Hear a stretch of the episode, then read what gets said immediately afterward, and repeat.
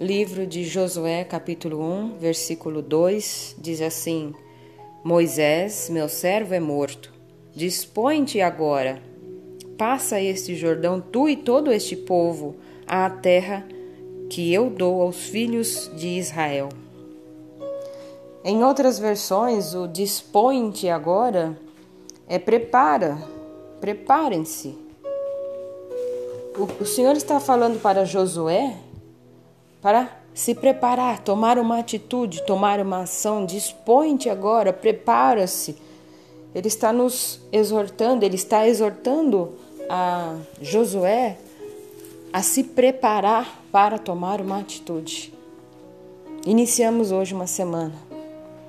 Tome uma atitude diante do Senhor. A oração, ela tem dois elementos: orar e somado à ação. Oração. Tome uma atitude diante do Senhor. Tome uma atitude diante do Pai, do Filho e do Espírito Santo. Porque o Senhor quer que você se prepare. Porque aquilo que ele prometeu para mim, aquilo que ele prometeu para você, ele vai cumprir.